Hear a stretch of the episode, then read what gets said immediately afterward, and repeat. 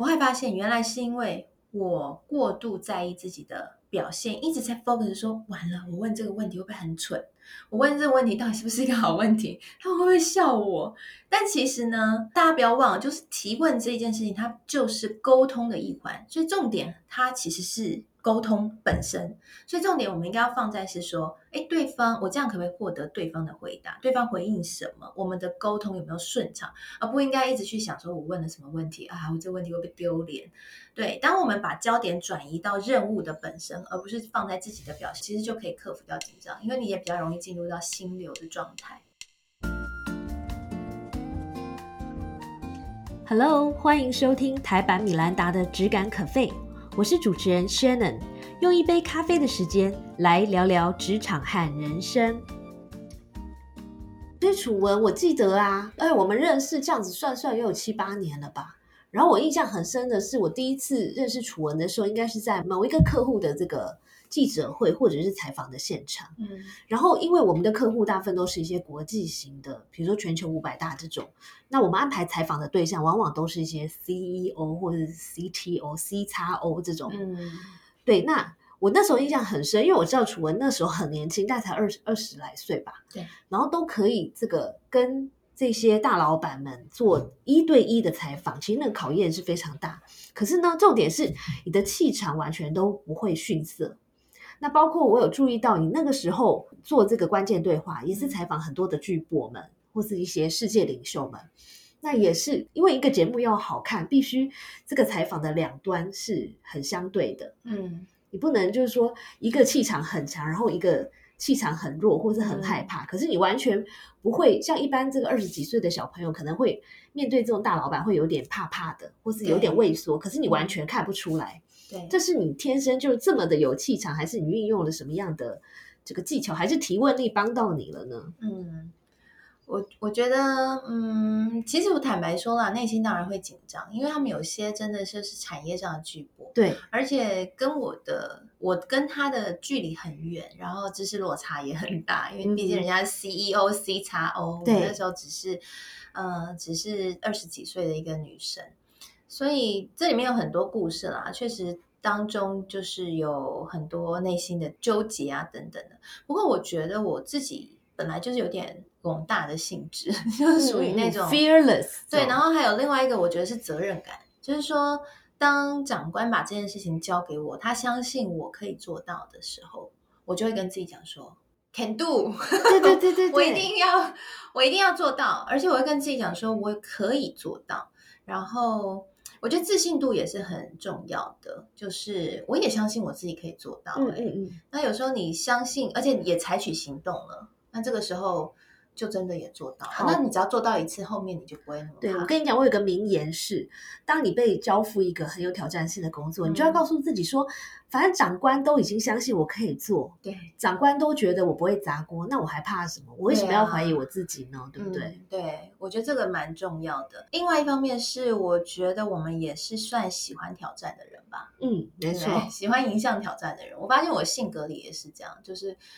容易觉得无聊，然后 喜欢一些新鲜的挑战，所以这也会驱使我们去更愿意去做一些尝试。嗯，我觉得蛮好。好啊，我很好奇的一点是说，像楚文这种这么会提问，然后。又有这个提问力女王的称号的这么专业的人士呢？有没有曾经因为问问题而印象深刻，或是什么糗事跟我们分享？你要给我们一点自信。有有，当然有哈。我其实，在书的一开头就有分享一个我自己的惨痛经验，就是很多人会觉得说，哎，你做媒体啊，是不是？性格很外向啊，然后平常又哎看你聊天也聊得很开心啊，侃侃而谈，是不是一个很外向的人？但说真的，其实我的本性是没有那么外向，我是有一点点中间偏内向性格的人，就是嗯嗯，我也是，你也是吗？大家都不相信，但你有做过测验，你也是对不对？做了测验，哎，我知我觉得啊，测验的结果其实每一年会变。会变，比如说有一个心理测验是，呃，我不知道你知不知道，一个呃，就是你的沟通风格，就对对对，就是那个什么老虎、孔雀跟，你是哪一个？好像有无尾熊跟猫头鹰。你是 I 吗？我是呃最近一次做，我是老虎跟孔雀各一半，但是多年哦。前做，我曾经是猫头鹰跟老虎各一半，哦，真的，生活生活经验会影响我们的性格，这也会影响我们的心态。对对对对对，没错没错。我自己之前有做那个心理测验，测了你是不是内向人哈，我是中间偏内向，就不是非常内向，但是中间偏内向。那其实我自己也不意外，因为因为我小时候，其实我跟我弟弟做对比，我弟弟就超外向。然后我就是属于那种比较安静啊，会看书啊，然后在旁边傻笑的那一种人。很对那种难想小。小孩对，然后我后来刚开始在做记者的时候，其实就受到了不小的挑战，因为我那个时候在网络财经媒体做记者，然后一开始就被分派去跑半导体产业。那我想 Shannon 应该很清楚，就是半导体产业它其实很复杂，而且。在这个产业里面，几乎所有的记者会啊、论坛啊、资料啊，几乎都是英文的。对，对，所以那个时候对于我刚从学校毕业就马上进到这个产业里面来说，是一个震撼教育。嗯哼，所以那时候我也蛮没有自信的。然后加上那时候跑半导体产业的时候，都是一些各报的资深大哥大姐，所以我其实都觉得自己跟他们落差很大，就不管嗯年龄落差或知识水准落差或经验落差都很大。所以那时候其实也蛮没自信，然后就比较内向。然后我那时候想到一个方法，就是躲在那些大哥大姐旁边，然后听嗯他们问什么问题，我就把它写下来变成报道，这样就哦，OK 很了。聪明我就找棵大树依对，靠这样。依靠在旁边，然后那边抄抄抄，然后对，就就用这种方法，只要努力认真就好了嘛，对不对？你不需要一定要站到台面上。然后后来我以为这样我就可以平顺的度过那所有的职涯时期，殊不知有一回。我写在书里面，就是在我们这个护国神山的记者会上，然后他那个场记者会呢是国际媒体都会到场，就蛮大的一个记者会，然后大家都在提问，那我就在旁边一样躲在一个角落，然后那边敲敲敲笔记，把大家提问内容写成新闻。那结果呢，突然就是哎，大家聊完了，然后主持人就问说，那还有没有人要问问题？结果隔壁的一个。一个某报的大哥就突然举手说：“有有有，楚文要问问题。”然后就推了我一下，然后他就说：“哎、换你表现了，给你机会。”真的，哎，他真的是你贵人哎。他是我的贵人，但当下我真的是脚要先跪下了，吓疯。哇，全部人都看着你吧？对，全部人都看着我，然后我就我我总不能跟他说，哎呦没有啦，这样那个场合，所以我就只好站起来，然后要问问题。我其实问的问题，我现在已经都想不起来，那时候脸超红立刻就硬挤出一个问题来起。出一个问，我一直印象中好像是类似像产业竞争的一些相关的问题这样子。好，anyway，我就啊就如释重负的坐下来，然后就一直觉得实在太糗。其实那个问那件事情给我一个很大的反省，就是、嗯你不要以为在职场上面你不去学习。他就你就可以跟，就是你你你用你的老招就可以一直过关，嗯，他有一天还是会来找你的。对，我们觉得提问这件事情好像很简单，不需要学习啊，可能我也不一定会用到，我就都不要管。哦，不不不，有一天老长官就在会议上点你，然后问说，哎，有没有什么要提问的啊？或者你有没有什么问题啊？你那个时候怎么办？你可能就会像我那个时候一样，随便丢一个问题，然后面红耳赤、很懊恼的坐下来。那所以我们一定要先预备。那也感谢那个大哥，我从那时候开始才发现我不能再躲在任何一棵大树背后了，我要自己去好好的研究，努力的去提问，然后勇敢的去问。嗯，对，那那也是我直来的一个呃转捩点。那第二个，我也发现一件事哈，也是很多听众或者是学生他们会问我，就是说，到底在提问的时候要怎么样不紧张？对，尤其是你面对重要客户或重要老板，要怎么不紧张？我从那一次经验，我就思考到说，诶，我当时候为什么会那么紧张？嗯，为什么？我会发现，原来是因为我过度在意自己的表现，一直在 focus 说，完了，我问这个问题会不会很蠢？我问这个问题到底是不是一个好问题？他们会不会笑我？但其实呢，大家不要忘了，就是提问这一件事情，它就是沟通的一环，所以重点它其实是沟通本身。所以重点我们应该要放在是说，哎，对方我这样可不可以获得对方的回答？对方回应什么？我们的沟通有没有顺畅？而不应该一直去想说我问了什么问题啊，我这问题会不会丢脸？对，当我们把焦点转移到任务的本身，而不是放在自己的表现，其实就可以克服掉紧张，因为你也比较容易进入到心流的状态。对，对，所以这件事情就是让我有这样的学习啦，有没有？所以现在大家说，哎，你好会提问，哎，我以前也是超弱的，好不好？对对对，原来提问一姐也是有一段辛苦的过往的，我们要给她一点鼓励，很棒，很棒，很棒。棒。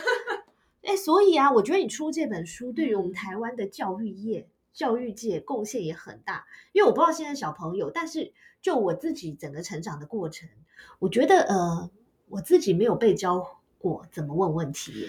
对，其实我发现呢、在亚洲社会其实是不鼓励小朋友问问题。记不记得我们小时候，如果说老师上课，然后你举手问问题，他会觉得你在捣蛋。他会给你一个时间，对，就说我们以前在国外，我到国外去念研究所之后，我、嗯我第一个很 shock 的就是，因为我们在研究所这一个系可能就十几个学生，嗯，然后只要教授讲的几句话，然后马上就会有很多人拼命举手或是说话，然后整个气氛是氛围是非常互动的。对，但是就我自己这个台姐土生土长的台姐的观点，刚开始的时候我会觉得很不自在，嗯我会觉得说，哎，那这样子一直打断人家是不是很不礼貌？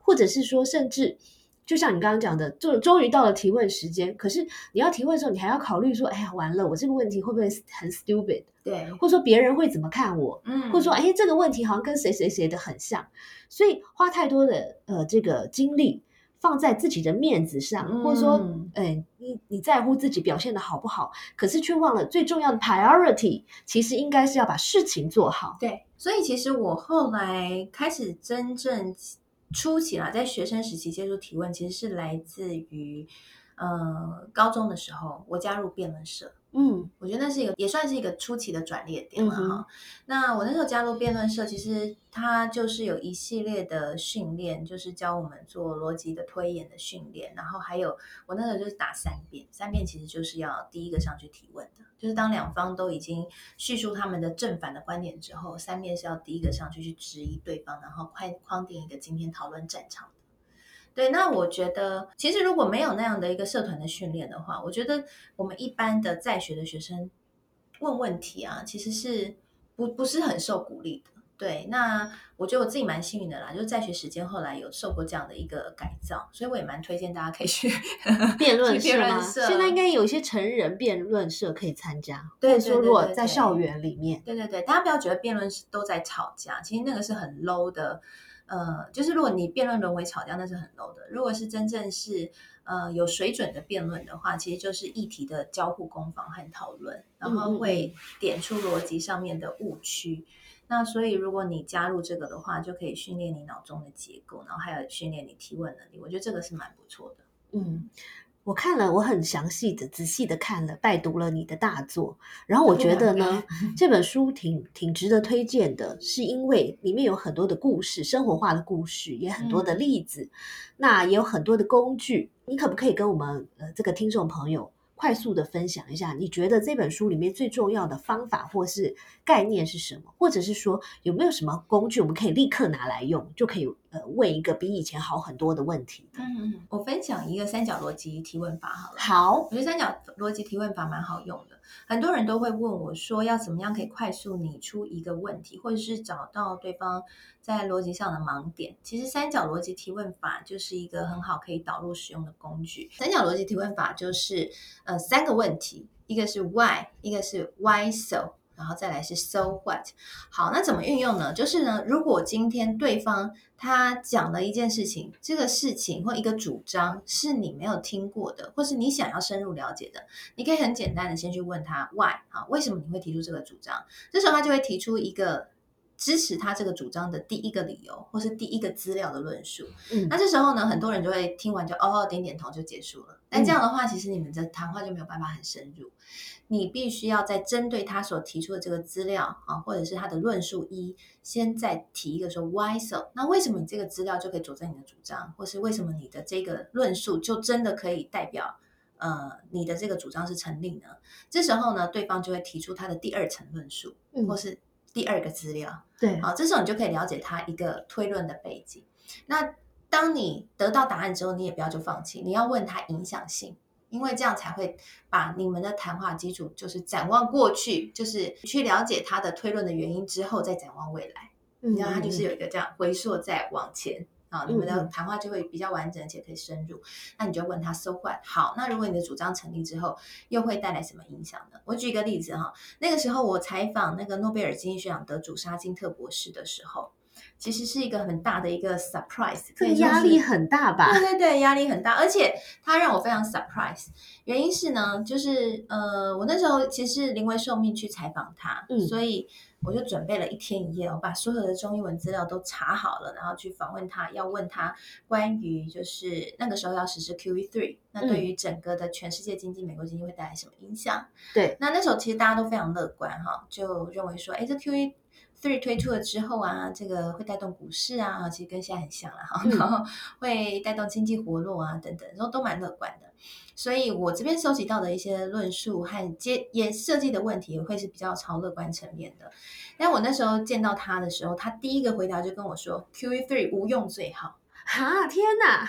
对哇，你你读了一天一夜的一天一夜都没有用了，因为对它完全否定了所有现在市场上的专家的评论。那我那一个访纲，我那时候只有只有两个决定，一个就是假装没听到他的这个回答，然后继续问我的访纲；第二个决定就是我必须要放弃我的访纲，就是去深入问他为什么为什么么想对。那我的我后来是选择第二个，对因为我不能跟他鸡同鸭讲。对，对，所以我就把访纲丢了，然后我就问他说：“好，我我那时候怎么解套？我就是用刚刚说的三角逻辑提问法，Why？那为什么你会认为 QE three 无用最好呢？”然后他就说：“因为呢，其实是课征了通货膨胀税。”然后我就嗯，课征通货膨胀税，好，这是他的回答。可是你不对能就停了，嗯，所以要问他 Why Why so？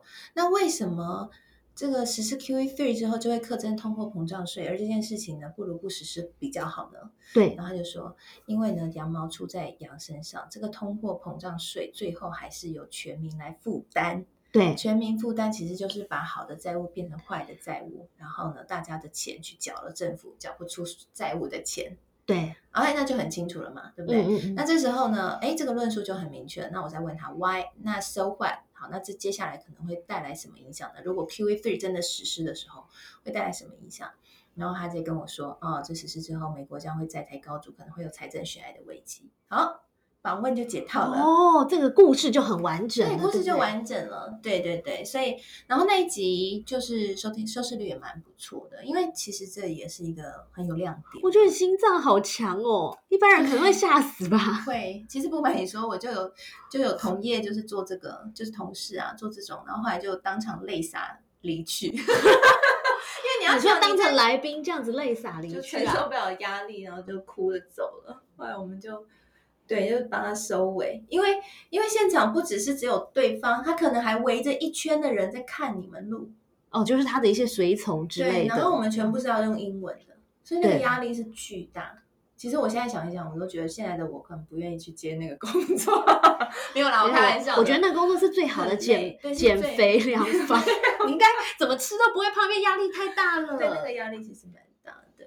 嗯，嗯嗯嗯，好，这个这个话题忽然严肃了起来。那我换一个比较轻松的好了，就是说 提问力嗯对于，比如说我们有时候去参加一些 party，或者是说对我新到一个公司好了，我想要跟大家建立一些关系，嗯那这个时候提问力可以怎么样帮到我们呢？哦，帮的可多了。你知道，两个人哈、要能够开始 talk，最好的一个方法技巧就是问他小问题。嗯什么叫小问题？就是那种无关痛痒、非常好答的问题。比如嗯，说，哎，你这件衣服在哪儿买的、啊？哎，你今天吃什么啊？哎，那个外面天气怎么样？你看台湾人不是都喜欢问说，呃，亚洲人喜欢问说啊，假爸不会？哦，他真的想要知道你吃饱吗？其实没有嘛，他只是要跟你 talk。因为当你回答假爸啊，或者是阿不会啊，他都可以再延续着后面跟你聊下去。对，嗯嗯，那像外国人就很很喜欢问说，哎，How's the weather？对不对？就是天气怎么样？其实他也他不会自己看吗？那也不是，对 对，很简单的问题。这个时候千万不能给他一个白眼，你不只 要指指窗户。对他只知道所以这时候他其实就是你就可以透过这个回答，那你们两个就开始互动，因为人与人之间破冰是这样，就是你不要觉得问题很 stupid 会很简单，但只要你们他的一个回答，你们两个其实就已经互动了，只要有互动，后续就有深入谈话的各种可能。对，所以小问题是很好交朋友的。那像呃，我在书里面有分享一个故事啊，嗯是小问题的威力有多强呢？就我有一次啊，跟一个资深前辈一起去赌老板啊，我们常会要去被指嗯派要去堵大老板啊，因为要采访大老板。那大老板可能参加各个场合，那我们就要到他可能会出现的场合那里守着，然后等他出来的时候拿麦去问他问题。但是你知道，大老板有时候不愿意受访，嗯，而且呢，有时候他会躲记者，他会逃走。所以呢，我们要知道他会从哪个门出去。有时候那个论坛现场会有很多个门，对，所以我们一定要你要派不同人在不同的门。我们没那么多人力，我们就是一个人到那个现场，你要守那六个门，那怎么办呢那？就只能押宝。所以这个时候去去收集情报就很重要。嗯然后那一次呢，我们的情况就就是就是这样，就是我们到了现场有好几个门，那到底他会从哪一个门出去？而且他现在他是什么时候演讲，什么时候他的行程是怎么样，我们要 follow。那我跟一个资深的媒体记者在那边，然后我们就看到门口有守卫，然后那个守卫呢看起来非常凶，然后戒备森严啊，然后脸很臭这样，然后我们就觉得，你知道，当然会想去问公司啊，有公关啊，像像轩的这样美丽亲切的公关多好，对不对？就去套交情，可他是守卫，然后看起来很凶，那怎么办？后来呢，那个资深媒体前辈就说：“好，我去，我去。”然后就拿了一罐水，然后他就走到那个守卫旁边，就说：“哎，你们刚刚来应该很热吧，这边有罐水，要不要？”然后嗯，就给他，然后守卫就是也也也他也不敢去，对，也没有真的嗯就跟他 talk 起来，但是。哎，那个记者就在他旁边哦，就是在问像类似像这种小问题，跟他这样一搭一搭这样，我就在远远看看那个守卫的脸色还是很戒备森严，但是双方就是这样有一搭没一搭的，哎，有在互动。然后后来过了一阵子，那个前辈回来了，他就跟我说，等一下那个老板会从那个门出去，然后还好厉害哦！没错，然后他还给了我那个那个守卫的电话，他已经跟守卫变成闺蜜了，真的 反正呢。蛮厉害我就知的。道，你看小问题的魅力，你要跟人家做朋友，打入人家心房，就是问一些小问，用小问题、很好。嗯。而且我觉得这个所谓在职场上，我们英文叫 small talk，嗯，愿意跟人家产生这个 small talk 互动的，表示说你对人是很热情，对对，并且你对对这个人是好奇的。嗯嗯，然后我觉得有个重点是说，当别人回答了你的问题，你千万不要马上又转移你的话题，你应该是要顺着他的问题来继续问，对对，才能这个你的问题跟答案才能一来一往，嗯，然后往往这个关系也在回答跟问当中慢慢的建立起来。对，没错没错，因为就是透过这些小问题，然后增加彼此之间的认识。然后还有活络度，你不觉得吗？那个气氛就不一样。就像我自己在做那些采访的时候，我就有试过。如果我一开始双方一坐下来，就直接问他最主要的问题，呀，那场面会很尴尬。他没有办法，就是整个打开他的心扉，对？然后会他会给你一个答案，可是那个答案就是保保留的。对，然后或是平淡无奇的。嗯但如果说你可以先问一些小问题，那气氛轻松了以后，你再问他主要的问题，效果真的比较好。对，所以即便我们一般人呢，没有像你这么有机会去采访这些大咖，但是我们总有机会开会吧？对，开会或是业务在拉生意的时候，对，那有时候我们面对一个潜在的客户，或者是我现在的客户，嗯，其实与其直接坐下来问说，哎，你什么时候要签这个报价，还不如先跟他 聊聊，哎，你周末去了哪里啦？对或者说，哎，我看到你 Facebook 好像去了看了什么展，那对对对哎，听起来听说是不是还不错？等等，对对，对就说，所以我觉得啊，always 要把人的感觉 manage 好之后，再来 manage 事，对，其实是更这个事半功倍的，对不对没错？没错，不过小问题也有一些禁忌啦，嗯就是说举凡像婚姻的状况啊、健康的状况啊、收入的情况啊，这种比较比较有 private 的这种比较不适合拿来做小问题的开头，因为你你如果没有办法拿捏跟对方的亲疏远近，很容易会触碰触碰到人家的地雷。没就是我，看有些业务他可能会，诶，想要跟你跟你。骂几骂几就会说，对哎，那你有没有女朋友啊，或者什么的？哎，或者说，哎，那有没有想要生第二个啊？你都不知道你会不会踩到人家地雷，人家 这样，装熟很讨厌，对不对而？且人家可能，譬如说那对夫妻，他可能，呃，这个想生生不出来，那你这样问，你不就踩到地雷了？真的不是在伤口上撒盐吗？。对，那你觉得啊，如果是主管的话，他怎么样利用这个提问力来更加的展现他的这个领导力，嗯或者说让组织更团结呢？哦，所以我在书里面有个例子哈，我有个朋友，他是被空降到一个新的部门担任主管，嗯哼，然后他们是一个跨国的企业公司，就规规模很大。那他被空降的时候，你知道压力是很大的，因为、嗯呃原本的就是他空降的那个单位的员工，当然会觉得说，为什么凭什么是你？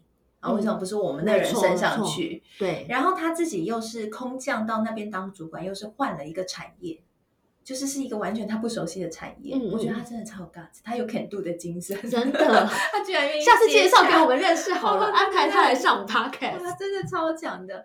然后呢，但我就我就问他，我说那你怎么突破困境？因为你想大家可能对你不友善，然后你又不了解，那你要怎么办？他说。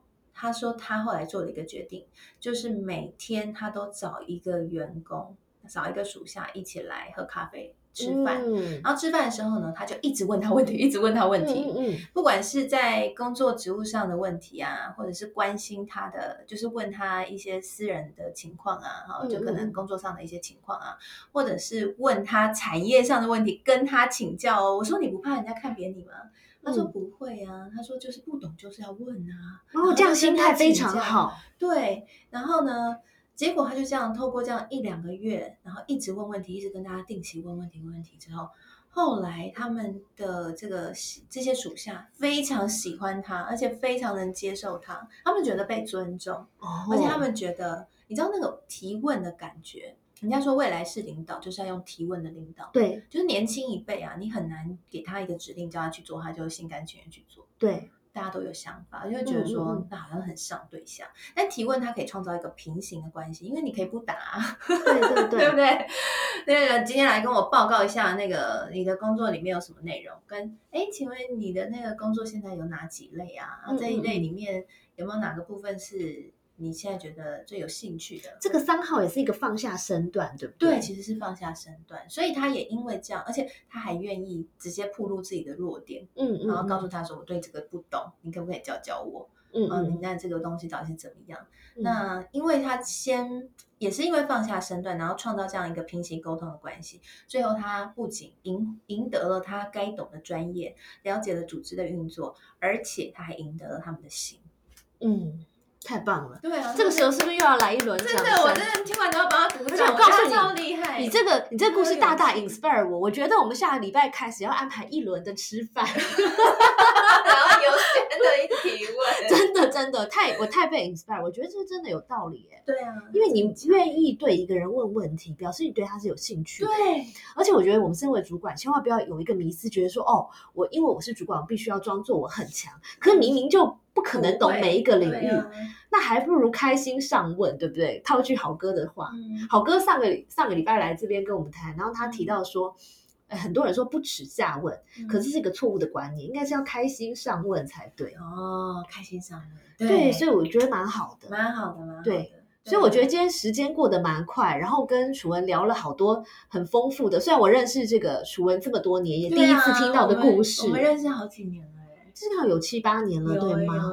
对啊，对啊，就听到了很多，包括这个呃职业的妇女怎么嗯样去管理各方面的生活，然后怎么样管好时间，然后发挥最大的效益，嗯然后包括了就是呃提问力，在各个方面其实都是非常万用的一个工具。嗯所以今天聊得很开心。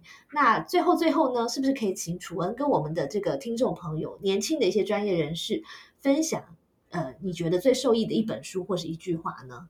我我我我觉得。我觉得现在很多书对我来说都很有帮助。我是一个很喜欢看书的人嗯啊。那我觉得刚好我们今天聊的一个主题哦，我觉得有一本书蛮值得推荐的哈，就是 Chanel 的 Can Do。谢谢谢谢谢谢。对对对，因为我觉得其实回归到我们刚刚讲说，愿意去问，然后愿意去学习，然后突破那些困境重围哈，不管是家庭或者是在事业上面，真的是要有 can do 的精神嘛。对，要你要相信自己，I can do it，要对自己喊话。那喊话完了之后，再用提问去分析一下。哎、嗯，那我要 do it 的时候，我我我要 can do，我我必须需要哪些能力，再把它补起来。其实我们就真的 can do。真的。嗯，真的，所以在这边呢，祝福大家透过这个提问力的加持，都可以更有 can do 精神，也在职场上如虎添翼喽。谢谢楚文，谢谢，谢谢，谢谢谢谢收听今天的 Podcast。希望你喜欢今天的这杯咖啡。我们的节目名称是台版米兰达的质感可废。欢迎订阅我们的频道，分享你的想法，也可以追踪我的粉丝专业台版米兰达的创业笔记。我们下次见喽，拜拜。